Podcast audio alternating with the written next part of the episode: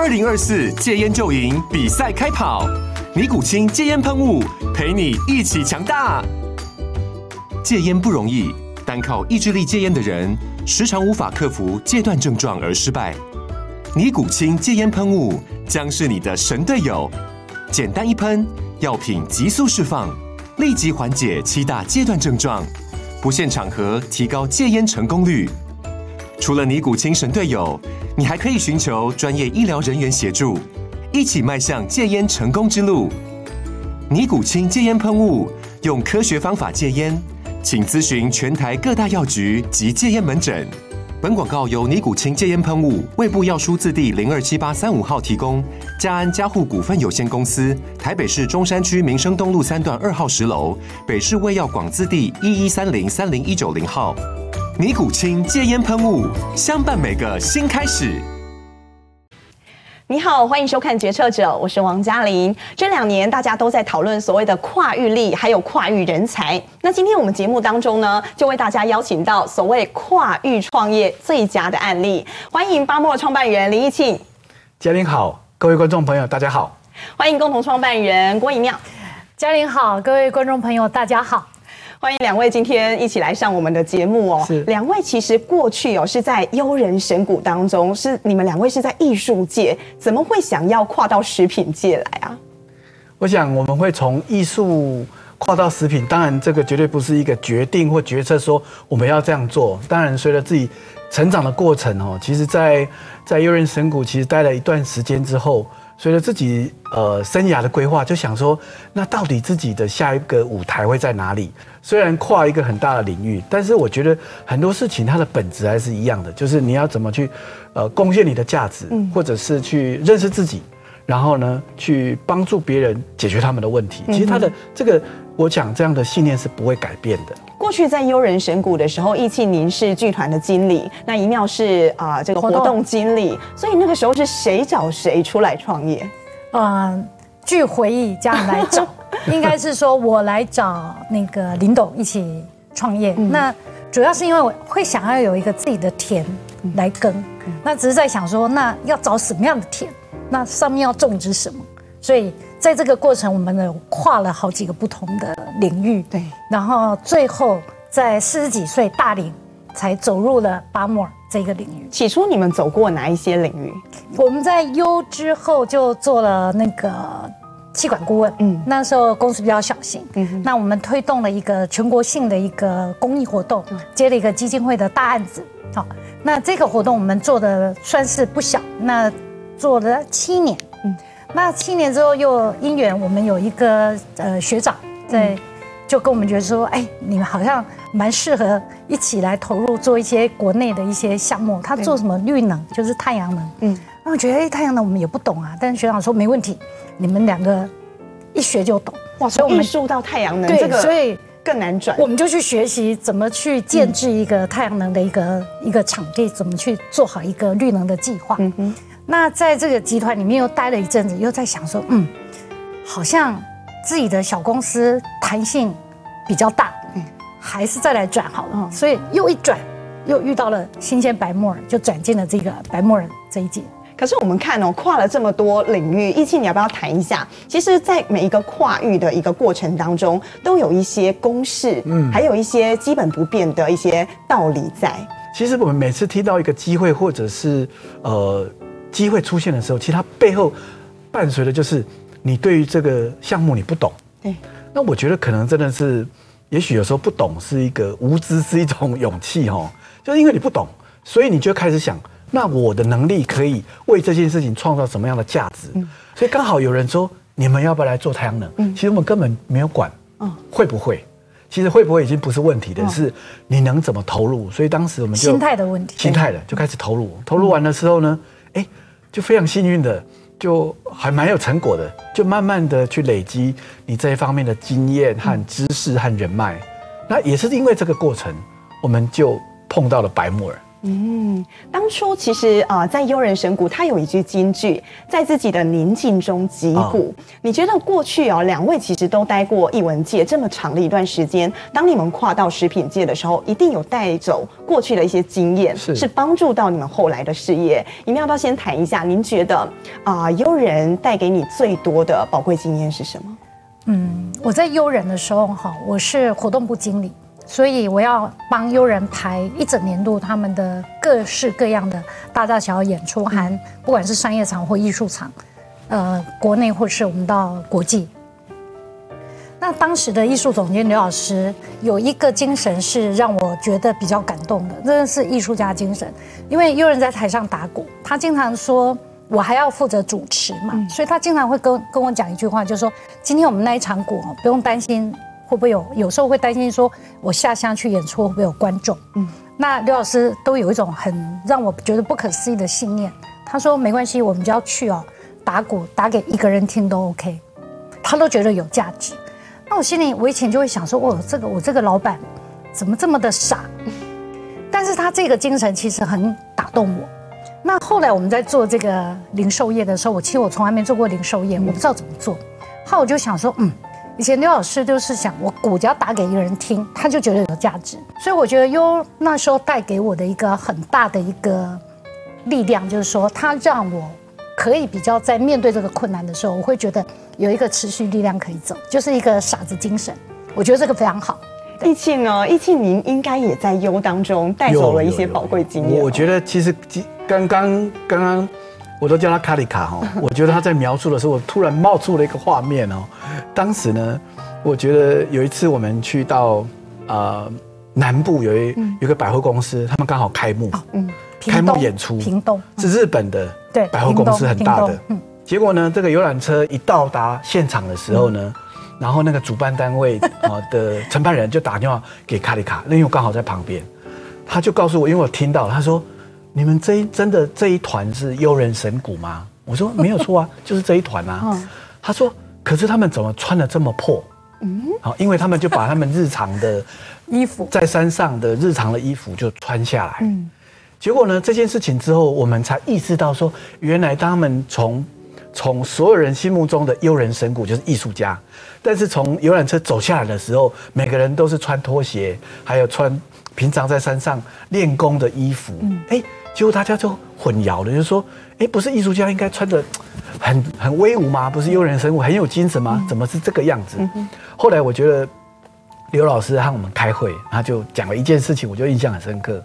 那这个精神呢，其实遗留到呃，我觉得到目前的企业当中，这个信念都一直在我们的在我的心中。那时候刘老师就讲一句话，他说：“对你们而言，这是你每天演的，但是对于那个听的人，他是第一次。” OK，哎，我觉得这件事情完全从来没有站在别人的观点来看待我们，嗯、所以后来当然我们出国到机场全部都正式服装。当然这是因为这个事件之后，我觉得我们就会从学到就哎，原来别人是这样看待我们的。嗯、所以我回到回到现在八莫当中，其实我也告诉所有的同仁伙伴，尤其在门市的，我说谁是八莫的代表人？我说法律上我是法定代表人。嗯。但是对于顾客而言，其实你就是代表人，因为别人走进来那个当下，你就是巴莫。他看到的是你。对，我说你千万不要忘记，你不要把自己当员工，你不要把昨天的心情和你你开不开心放在身上，你就是要全然的投入在你服务那个当下。我觉得这个精神是在当时的艺术团体有有艺术家他展现出来精神那种独立的灵魂，就是说。我不用在乎别人怎么看待我来定义我自己，而是我怎么去认识我自己，然后把自己的呃最好的那一面呈现出来。嗯，我想这个是艺术家对我们最大的影响。刚刚前面您有谈到，后来您遇到了白木耳，但这故事你还没讲完。当初为什么会选择白木耳来当为你们唯一的产品？呃，当时白木耳就是刚刚提到的太阳能公公司嘛。刚好我手上刚好有一个很大的案子，就是把太阳能和农业结合在一起。呃，因为太阳能下面有很多嗯。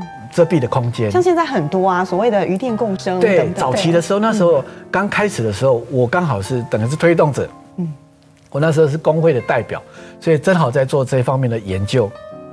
所以一开始是先先发现了黑木耳，所以呢，我们就开始拜访了很多黑木耳的农场，就发现说哇，黑木耳太普遍了。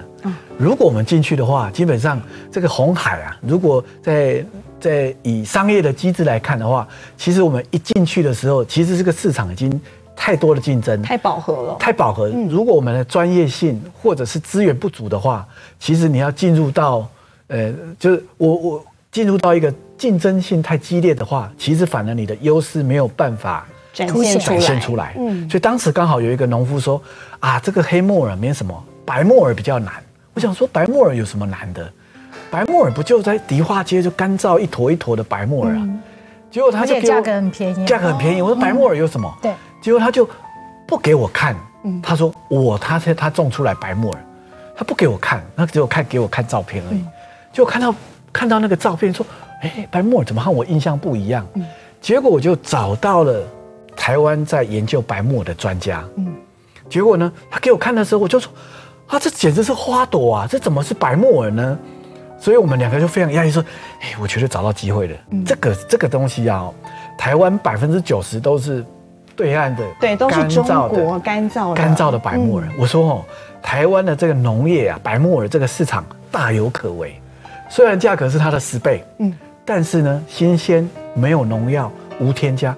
我认为只要商品化。”一定可以促进这个农业的发展，所以当时我们两个，你看有梦最美啊，就是每天就说，哎，这个不错，这个对人类有意义，所以我们就非常非常勇敢的就一跨就跨进来了。嗯哼，但是后来看到，其实我们把白木耳发扬光大，有非常多种类的产品哦。营庙现在我们一年大概我们的销量有到多少？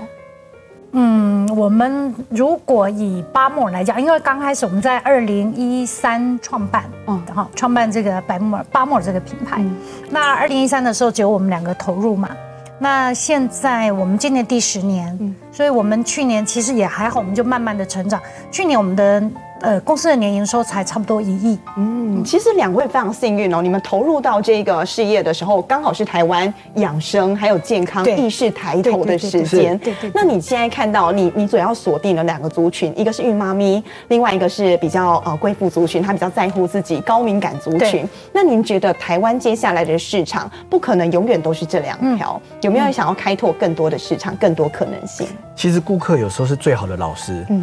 顾客也是最好的研发人员，因为他会把他们的需要告诉我们，所以我们就开始意识到，其实我们也不是说做了白目了，我就说有时候无知是一种力量，因为你不会想太多，你就先先做了，你就不会有一种我要完美，然后才呈现出来，先不画地自限。对，我们就先做出来之后呢，我们就说好，那我们一定要，呃，我们最坏打算就是最卖不好，然后自己吃嘛。嗯，我们两个就协议好，就是说我们一定要，一定不要中年了还要。对，鞠躬说啊，对不起，我做错了。好，我们就我们一开始就协议好，就是说我们一定要老老实实，嗯，做好这个品牌。那其实很多事情，它的想象力，其实你必须要去随时关照顾客的需求，嗯，而且要滚动式的一直在增加，一直在改变。其实刚刚尹妙谈到你们的营收，我有吓一跳。单一产品虽然我们种类很多，但是我们可以做到上亿的。营收，而且过去三年其实是疫情最严峻的。疫情在疫情的时候啊，我们有受到什么影响吗？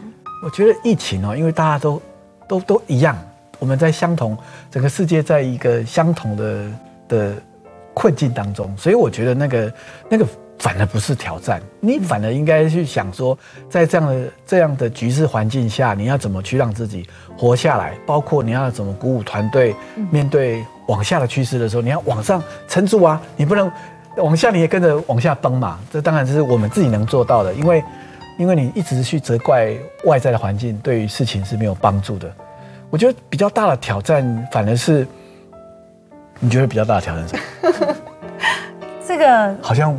有哎、欸，我们有。两个人的想法一致吗？有 有有，但是我如果我们说是疫情的话，因为无法来门市，嗯，那他无法来门市，我就是把东西送给你，嗯、想办法更便利的送透过线上或者外送。那如果你是因为染疫而更需要的产品，嗯，我们就排除万难，让它比平常更快，可以让你收到。嗯、所以疫情的时候，我们反而在这一块是。OK 的，嗯，那我们就趁着疫情的安静，整个外界都很安静嘛，嗯、我们就在那时候把我们的中央工厂给在那三年建立起来，这件事情就是趁着三年的时间，慢慢慢慢把它做到好。因为台湾政府在石安在石安工厂的法规非常严谨，所以我们要把那个工厂做到完全都可以到完全符合石安法规，需要用很多的力气。所以刚好趁着这三年安静做，但是这个挑战都不在这一些，这些我都觉得还好。其实有很多。很多不可思议的挑战，比方说保存期限，保存期限，对，但但，对对，这个是另外一个。另外一个，那这一个我们要分享一下吗？对，这个我们大概就三个礼拜。那你知道那个每天真的焦虑啊，前进不来，对，那个就是因为我们有很多是银发，嗯，银发。伙伴们，嗯，因为煮白木耳，因为我们不是交托给工厂一次制造生产，我们就是。一锅一锅这样熬煮。英法族是我们很好的工作伙伴。当时他们在在贴那个保存期限的时候，他们把那个西元，其实他在调调那个年限，年限的时候，对，他他往前就往，应该是说 像今今天是二零二三年嘛，那他在调的时候，他可能没有意识到，没有意识到。他把它变成二零二二年。哦，然后就变成标错了啊，所以客人收的东西变成已经过期一年，嗯，对，一整年过期一整年，怎么办呢？我们没有办法解释，因为很这食物这件事情是，我认为它是一个低门槛，嗯，但是但是它是要高标准的，就是说你们没有没得商量，所以我们全部全部我们先说明，就是说那个是标错，但是要重新的要解释这件事情。我觉得这件事情给我们很大当时全部重新重重出货，重出货要重新出货。通过这一件事情，你学到最大的经验是什么？标签不要给 年纪大的人，不是我们 SOP SOP 的流程，就是开始应应该开始意识到说，以前小工厂的时候呢，大家互相帮忙，对。但是开始进入到一种营业规模的时候，事业体变大的时候，你开始会要面对，你要有制度化，你要开始。你要有一审、二审、三审，对，你开始要，你开始要，以前你可能不想要被限制、被管，嗯、但是你现在开始要建立流程，去让错误可以最低，或者是政治不要发生。然后制度有它存在的必要性。然后又因为这一块，刚刚口译讲的这一块蛮有趣，是因为我们的呃中央工厂这一端的引发人力比较多一点点，嗯、所以这件事也让我们。特别提醒有关我们的中央工厂的所有提醒标示，都字体，要变大。嗯哼，对。哎，提到这个银发就业，我觉得这个非常有趣哦。其实早在十年前，我们就已经意识到这一块族群了。你说现在，当然疫情之后，餐饮业整个大崛起，大家都在找所谓哥姐壮世代来补足这个人力的缺口。但是你们在十年前就发现了，为什么当初会想要找上这一群哥姐来帮忙？其其实没有，当时没有没有意识到。要找哥和姐，我们叫美少女，我们真的，我们叫美资深美少女，我们就是叫资深美少女。其实当时是没有这样的，没有这样的社会意识或社会责任的想法，是单纯真的是一开始创业，公司还小，找不到人。然后有一天有一个顾客，就是我们的顾客，他说他妈妈没有工作过，能不能？来我们这里工作，来我们这里工作，因为他觉得我们的环境，他觉得我们的环境很好，很单纯。因为我们早上早早上的时候还要念心经，哦，所以他觉得我们这个团体啊，哈，蛮善良的。他妈妈只有带过小孩，他觉得妈妈无聊，他想要介绍他妈妈来这里，呃，工作。我说那 OK 啊，那你妈妈几岁？六岁？六十五岁，六十七岁，已经是退休年，已经退休年龄，六十七岁。那我想说，六十七岁能做什么呢？结果我们就算 也不要，也要给他机会嘛。对，我就意外的发现，哇，他好能干，他非常努力积极，因为这是人生的第一份工作，嗯，所以他非常积极，而且又有耐心，又稳定。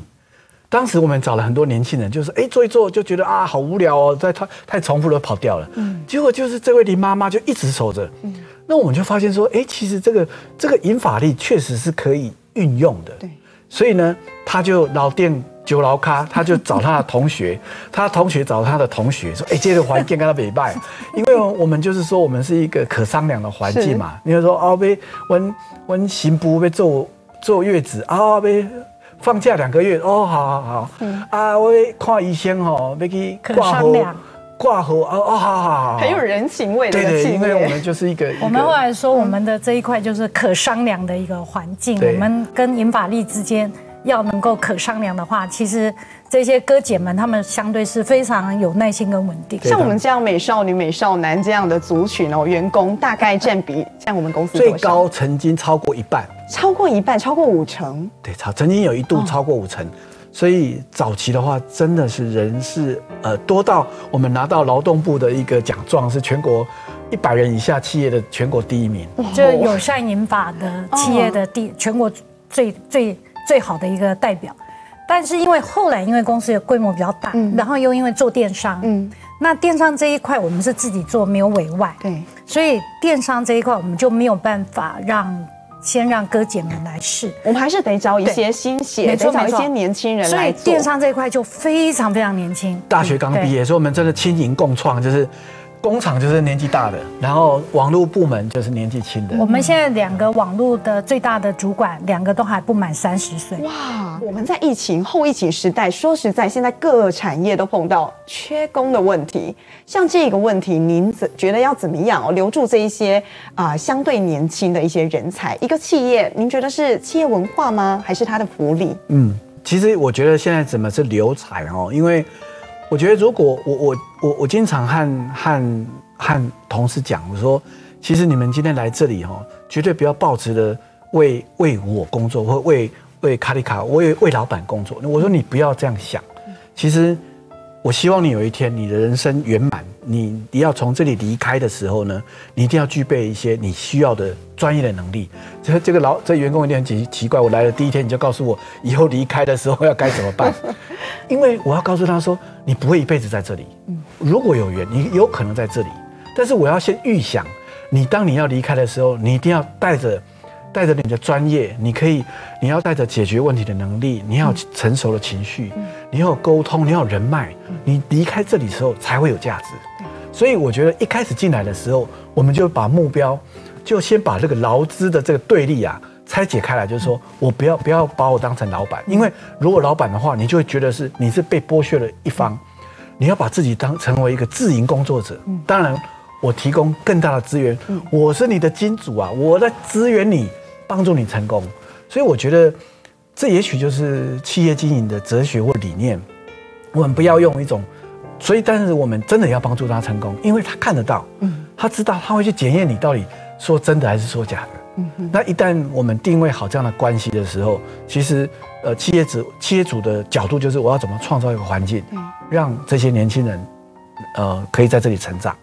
那当然，他就想办法去贡献他的他的能力。嗯，我我这我想这就是留才最好的方法，就是帮助他成长。嗯嗯，我帮他创造舞台。对，我们在年轻人的这一块，我们有两个很明显的提供他们机会了。一个就是说，我们会给他们很好的一些教育培训。嗯，所以我们例如说我们的电商，我们自己做，那他们年轻，那我们就把业界觉得很厉害的电商顾问是。不是让他操作，是电商顾问直接来当老师，所以那个我们跟这些很厉害、业界很厉害的电商老师签约都是签两年、三年，所以我们这些年轻人就有他们很厉害的老师，不断的来教他们这些电商的技巧，这是一个。那第二个，我们鼓励他们内部创业，嗯，对，如果你愿意的话，那我们再来创第二个品牌。我们再创第三个品牌，公司来 support 你。嗯，那如果你留在内部去做自行的创业的话，你的成功率会比较高一点。嗯，两位其实不只只是跟这些员工站在一起，站在同一阵线，其实两位也跟年轻人拥抱年轻人。你们还经营 podcast 啊？对对对对，因为我觉得创业好难哦。因因为其实真的创业很难，就是说。呃，大家以为就是说可能会想资金啊、市场啊、商商品啊，但是我觉得创业最难的是，其实反正是学校没有教的。一方面，他告诉你要有热情，但是你又要很冷静。他告诉你要有格局，但是又要重视细节。好矛盾啊！对，好矛盾啊！他告诉你要坚强，但是又告诉你做人要柔软。就到底是，就是他基本上是极度分裂的两个个性要组合在一起。就像你对对，譬如说你要对员工，到底你是要展现出呃。一个架势去引导，像一个领导者引导呢，还是你要像一个长者去温暖关怀他？其实这个两个极端的东西，是冷的和热的，大的和小的，要同时并存。这是我们后来发现，其实创业最难的是要它是一个修炼一样。所以我就说，好像我们现在学的都是理论啊、方法、技巧啊，什么快速成功啊，但是这种软性的东西呢，这种。刚刚好要你要去有一点长期思维，那种长期的成长思维，好像比较少人来讲，有点像心灵鸡汤，但是它心灵鸡汤还是要有用啊，你要有又有方法，要有步骤啊。刚好我们的背景呢，有心灵鸡汤的 的背景，然后又有务实、实际操作的那种街头营生的实战的经验，就是说，我们应该来分享一下，把我们现在所遭遇到的困难，把它变成一个我们司机的经验，也许真的就可以帮助一些人，让更多人听到。对，那你说，当然跟员工之间，你们可以有很多的磨合，在两个极端当中找到一个平衡点。对，但是两位，我最好奇的是，通常。中年出来创业，绝大多数不是夫妻就是兄弟姐妹，但两位不是，你们是前同事。哎，两位从来不会摩擦吗？非常，非常不会，会吵架，非常会。其实，其实我认为，呃，人与人之间，嗯，每个人成长的背景、价值观、先后顺序本来就不一样。嗯，纵然是亲亲密伴侣，还是会吵架。是，但是我觉得我们到了。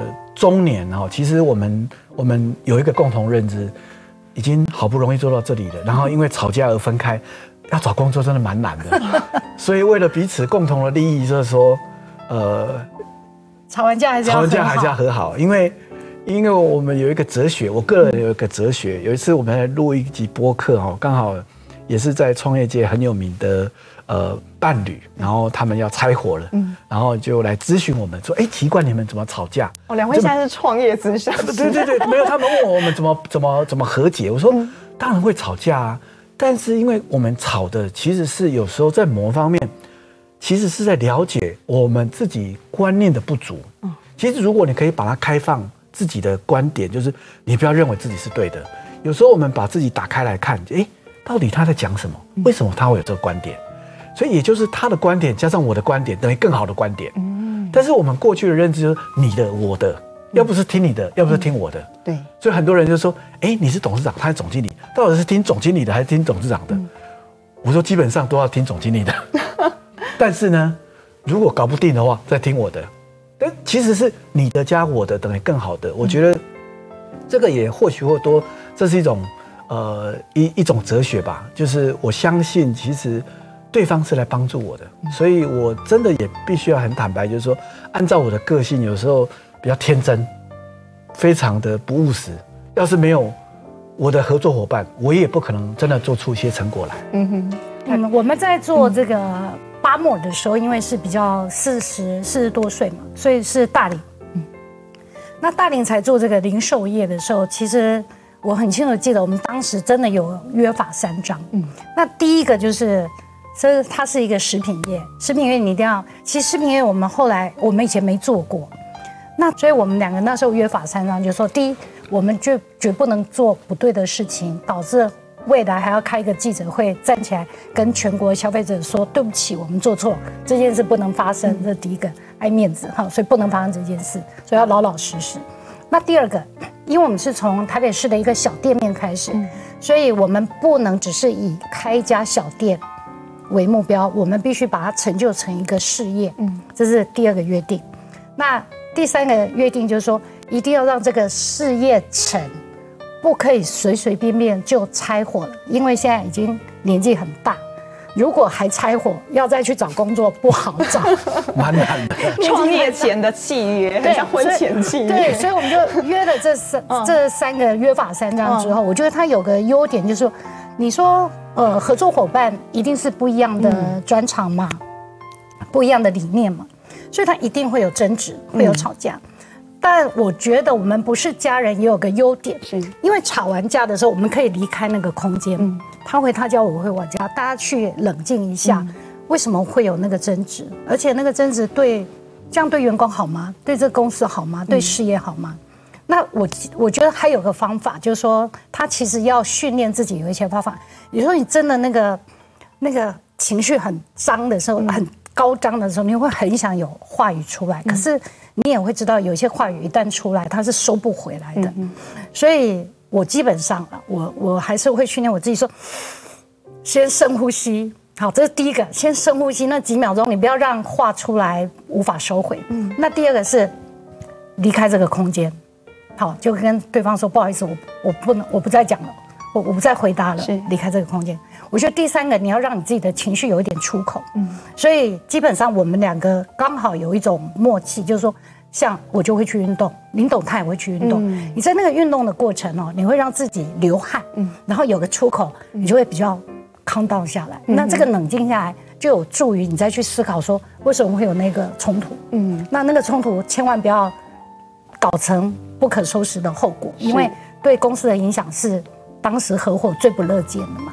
所以我觉得类似的这样的一个合作伙伴之间的一些约法三章也好啦，处理自己的情绪也好，嗯、我觉得会有帮助，那个合作继续的吵架 SOP，吵架对对对对。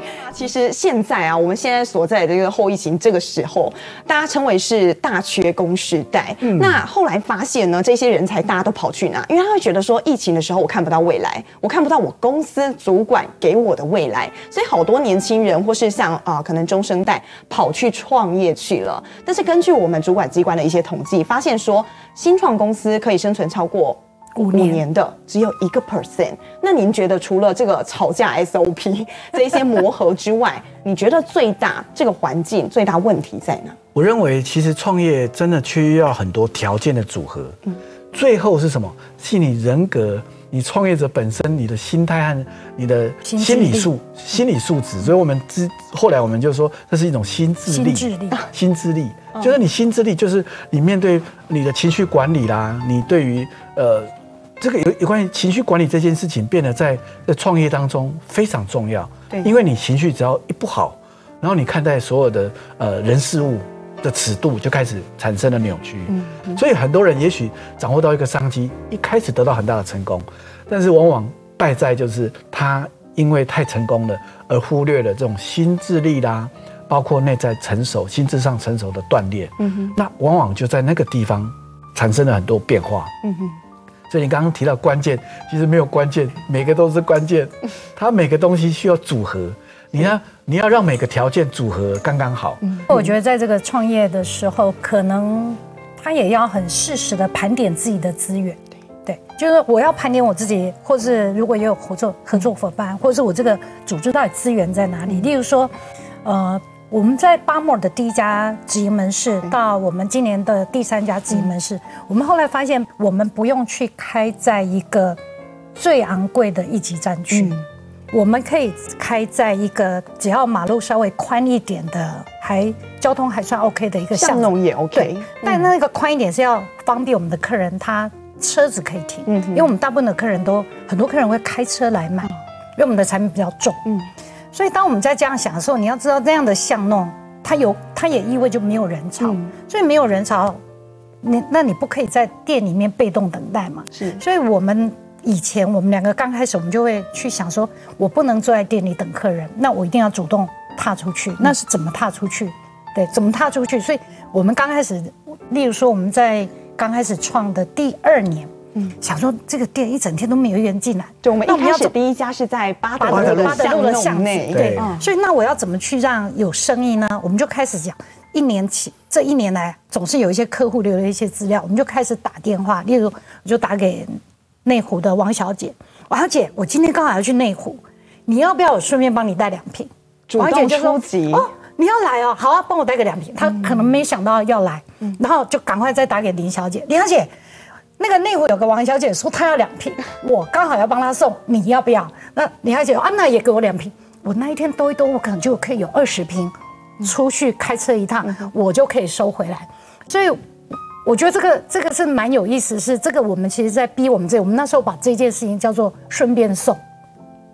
那其实这个顺便送，其实也在训练我们自己，就是说你盘点你自己的资源，可能我付得起的租金是这样的一个店面。但是并不意味我要死守在这里，我可能得想一些想方设法去做一些哇我可以踏 touch 到更远的地方去做这件事。嗯、所以我觉得创业的路就很像刚刚口译讲说，它真的不容易。所以你就是不断的在想方设法，让公司的气可以更长，让这个团队可以继续往前走下去。所以我认为他始终在创业家的心中会有一个生存的危机。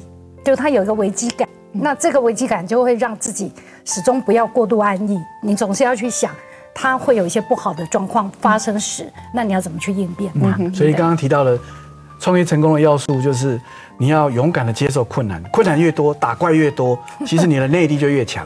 你不要期待没有怪物。其实不可能的，这个就游戏就不好玩了。其实两位其实充满战斗力哦，你们没有想过要休息一下？一定要休息。我们早期创业前面两年没有六日的，但是第三年有伙伴的时候才开始有礼拜日，后来有六日啊。就当然我觉得一定要休息，反而是心态上，就是说，其实这些困难。其实它会一直出现，每天各式各样的困难，但是这个出现的时候，你要用一种心态，就是说，哇，我要增加一个技能了，我要增加我的那个补血啊，就是我的我的技能又要增加了，嗯，真的这个心态真的变得非常重要，心态才是创业成功最关键。是，今天真的非常感谢两位来带来这么精彩的故事，谢谢你，也祝福巴莫尔，谢谢。谢谢。好，决策者，我们下回见。